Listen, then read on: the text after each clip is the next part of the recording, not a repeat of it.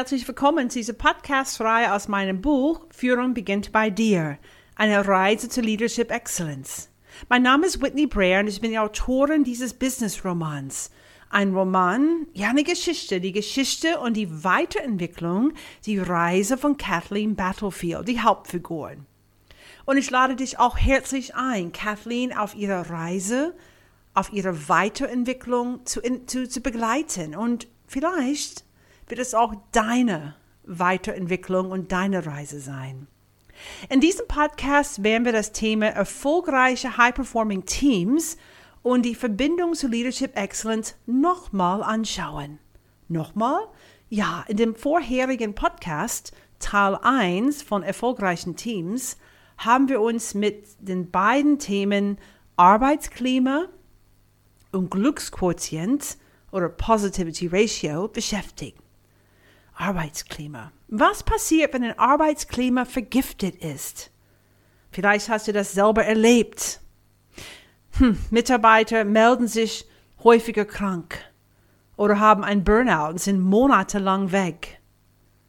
Sie leisten keine Beiträge mehr bei Besprechungen. Sie setzen sich einfach passiv dazu und sagen kein Wort mehr. Und die Innovation sinkt. Keiner kommt mehr mit neuen Ideen um die Ecke. Produktivität und Qualität sinken. Alle sind damit beschäftigt, gegeneinander zu kämpfen oder Schulzuweisungen zu machen, wenn Fehler passieren. Und dann, ja, die Teammitglieder rennen zur Führungskraft, die so ihre Probleme lösen. Und er oder sie löst den ganzen Tag zwischenmenschliche Konflikte, anstatt das zu tun, was sie tun sollte. Meine Frage an dich. Was sollte die Führungskraft tun? Was ist die Hauptaufgabe? Meine Antwort, ganz ehrlich, Menschen entwickeln. Nein, das ist nicht seine oder ihre einzige Aufgabe. Natürlich nicht, aber es ist eine Hauptaufgabe. Ein positives Arbeitsklima und erfolgreiche Teams, die kommen nicht aus heiterem Himmel. Teams werden mit der Zeit gebildet und Menschen, Teammitglieder werden gleichzeitig entwickelt. Und es ist die Verantwortung des Teamleiters oder der Führungskraft, die Teammitglieder durch diese Entwicklungsphasen zu führen. Sonst entsteht ein vergiftetes Arbeitsklima. Und die Auswirkungen sind hervorragend. Und darum geht es jetzt in Teil 2 von erfolgreichen High-Performing Teams. Die Phasen der Teamentwicklung nach Bruce Tuckman kannst du wie eine Uhr so geistig vorstellen. Und die erste Phase der Uhr ist von 12 bis 15 Uhr. Es ist die Phase, die sich Forming nennt. Dies ist die sogenannte Flitterwochenphase der Teambildung, wenn eine Gruppe von Menschen zusammenkommt und sich erst einmal kennenlernt. Unterschiede zwischen ihnen werden als interessant empfunden. Die Rolle des Teamleiters besteht darin, für Orientierung zu sorgen. Die einzelnen Teammitglieder müssen wissen, was ihre eigenen Rollen und Verantwortlichkeiten sind und was von ihnen erwartet wird. Sie müssen auch die Rollen und Verantwortlichkeiten ihrer Mitarbeiter und Kollegen genau kennen. In dieser Phase sollte der Teamleiter das Kennenlernen zur obersten Priorität machen und das Zugehörigkeitsgefühl stärken. Das ist umso wichtiger, wenn es eine große Altersunterschiede oder große Unterschiede in der Berufserfahrung gibt. Zum Beispiel Mitarbeiter, die gerade erst gestartet sind, neben Kollegen mit 30 Jahren Erfahrung. Dies ist eine Phase, die viele Führungskräfte für selbstverständlich halten. Und genau hier lauert eine große Gefahr. Sie legen oft Rollen und Verantwortlichkeiten fest, arbeiten aber nicht bewusst daran, das Team aufzubauen. Zum Beispiel, indem sie dem Team in einem Workshop für die Möglichkeiten bieten, ihre Erwartungen untereinander zu klären. Was erwarten sie, was erwarten sie von ihrer Führungskraft und umgekehrt? Was erwarten Sie voneinander? Welche Regeln sollten aufgestellt werden? Konkrete Beispiele von Regeln findet ihr auch im Buch auf Seite 85. diese Forming ist auch eine Phase, in der die Teamleiter seinen Purpose mit dem Team teilt. Hm, Purpose. Können alle mitziehen?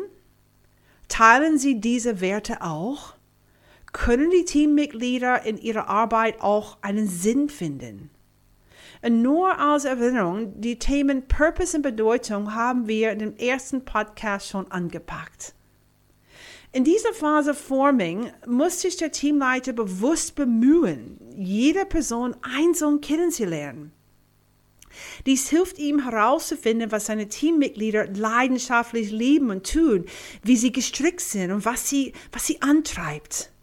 Auf diese Weise fühlen sie sich die Teammitglieder wertgeschätzt und dann, erst dann wird Vertrauen aufgebaut. Laut Bruce Tuckmans Model, Modell ist Storming, oder besser gesagt Konflikt, die nächste Phase. Diese Phase auf der Uhr ist von 15 bis 18 Uhr. Und diese Storming-Phase erkläre ich häufig in Trainings wie folgt. So, ich habe Zwillinge, die inzwischen erwachsen sind, aber als sie klein waren, schienen sie jede Erkältung in der Kindertagesstätte auf magische Weise anzuziehen.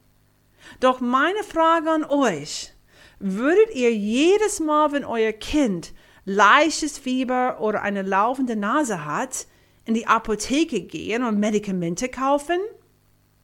Natürlich nicht, ist die Antwort, die ich häufig in, Trains, in Trainings höre. Und meine Frage ist immer, ja, wieso nicht? Warum nicht? Teilnehmer sagen häufig, ja, Whitney, diese Krankheiten stärken langfristig das Immunsystem. Eine zu frühe Einnahme von Medikamente würde den Kindern langfristig mehr schaden als kurzfristig nützen. Mhm. Genau, antworte ich immer. Und diese konfliktreiche Storming-Phase ist entscheidend für die Stärkung des Immunsystems eines Teams. Jetzt sind die Flitterwochen vorbei, das war Forming, und die Unterschiede zwischen Menschen, die am Anfang noch aufregend und interessant waren, Boah, das geht dann auf den Keks. Es reißt an die Nerven. Es ist kritisch, dass der Teamleiter sein Team gezielt durch diese zweite Phase führt. Teammitglieder müssen wissen, dass Differenzen normal sind und dass sich ein Team nur weiterentwickeln kann, wenn alle lernen, offen und respektvoll mit Problemen umzugehen. Viele Führungskräfte gehen fälschlicherweise davon aus, dass die Menschen wissen, wie sie Probleme lösen. Aber das tun sie oft nicht. Einige sagen lieber nichts, um die Harmonie nicht zu gefährden oder keine Unruhe zu schaffen. Hm, sie kehren Differenzen unter den Teppich in der Hoffnung, dass sie sich von alleine auflösen. Aber wir wissen, wir, wir alle wissen, ne? das ist nicht der Fall. Sie werden stattdessen zum unsichtbaren Elefanten im Raum. Jeder gibt vor, diesen Elefant nicht zu sehen und geht doch um ihn herum. Dann gibt es andere, die diese Probleme direkt ansprechen. Aber dies, das ist wie, wie ein Elefant im Porzellanladen. Also auf eine Weise, die möglicherweise beleidigend und verletzend rüberkommt. Es ist von entscheidender Bedeutung, dass der Teamleiter Diskussionen erleichtert und den Menschen hilft zu erkennen, dass unterschiedliche Standpunkte wertvoll und erwünscht sind. Die, die Führungskraft braucht Augen am Hinterkopf. Sie achtet darauf, ob sich Gruppen bilden und stellt außerdem sicher, dass die Auseinandersetzungen nicht persönlich werden. Es sollte sachbezogen bleiben. Und genau wie Kinder zu Hause testen Teammitglieder die Regeln, die, die das Team in der vorherigen Phase festgelegt hat, auf Gültigkeit.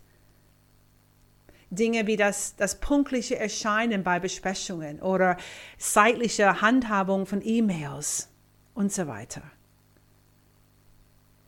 Hier muss die Führungskraft aktiv werden, um die Teammitglieder für ihre Handlungen zur Rechenschaft zu ziehen. Teammitglieder müssen wissen, dass sie den Rückhalt von oben haben und genau wissen, was vor sich geht. Gleichzeitig aber darf es nicht zum Mikromanagement kommen. Und die Teamuhr tickt weiter.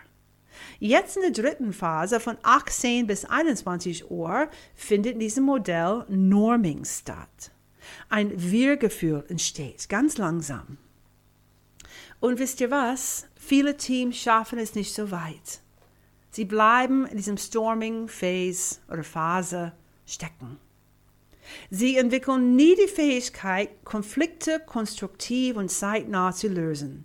Sie laufen zur Führungskraft mit der Bitte, diese Konflikte zu lösen, und die wird im Laufe der Zeit zur Feuerwehr. Und wenn dies jedoch passiert, ist die dritte Phase, Norming, unmöglich. In Norming akzeptieren alle hier ihre Unterschiede und setzen sich damit auseinander. Sie suchen gemeinsam nach Lösungen und sorgen unter dem wachsamen Auge der Teamleitung dafür, dass alle Meinungen gehört und berücksichtigt werden. Man witzelt und neckt einander wertschätzend. Niemand wird verletzt und es wird nicht persönlich. Alle im Team halten sich an die Regeln und Rollen und Kompetenzenbereichen werden respektiert. Es gibt selten Schuldzuweisungen. Und wenn es doch einmal vorkommt, greift die Führungskraft ein und stoppt sie. In dieser Phase übernehmen die Menschen wirklich Verantwortung für ihr Handeln und entschuldigen sich sofort und aufrichtig, wenn sie etwas in den Sand setzen. Es gibt keine kleinen Gruppen, bei denen sich andere ausgeschlossen fühlen.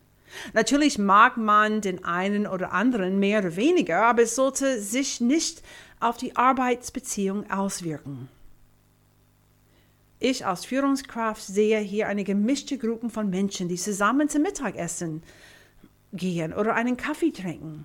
Ich sehe als Führungskraft keine Ausgrenzung, sondern, mit, sondern ein Miteinander in dieser Phase. Und ich stelle sicher, dass niemand vergessen wird. In dieser Phase Norming dreht sich alles um die Beziehung. Zu guter Letzt kommt die Performing-Phase. 21 Uhr bis 24 Uhr. Wenn ein Team die ersten drei Phasen nicht erfolgreich durchlaufen hat, ist dies, diese vierte Phase natürlich unerreichbar. In der Performing-Phase machen Teams genau das, performen, also leisten. Teamleiter delegieren nicht mehr sondern befähigen ihre Mitarbeiter. Das heißt auf Englisch empowering, befähigen. Die Rollen sind klar. Probleme werden miteinander und zeitnah gelöst und die Teammitglieder unterstützen einander und bitten bei Bedarf um Hilfe. Die Führungskraft hat die Aufgabe sicherzustellen, dass sie sich nicht in ihrer Komfortzone hängen bleiben oder sich Selbstzufriedenheit dieses einschleicht. Führungskräfte sollten ihre Mitarbeiter weiterentwickeln.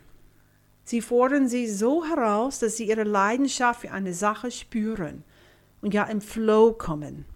Aber werfen sie nicht einfach ins kalte Wasser, indem sie sich kläglich untergehen. Diese vier Phasen, Forming, Storming, Norming und Performing, sind unerlässlich, damit High-Performing Teams entstehen können. Und ja, die Führungskraft ist der entscheidende Faktor in allen vier Phasen. Mehr Tipps und weitere Informationen zu diesem Thema findest du im Buch Führung beginnt bei dir und auch im separaten Lernjournal. Ein Begleitheft auf www.whitneybreer.com. So grow your life, grow your team, grow your business und denk bitte dran. Führung beginnt bei dir.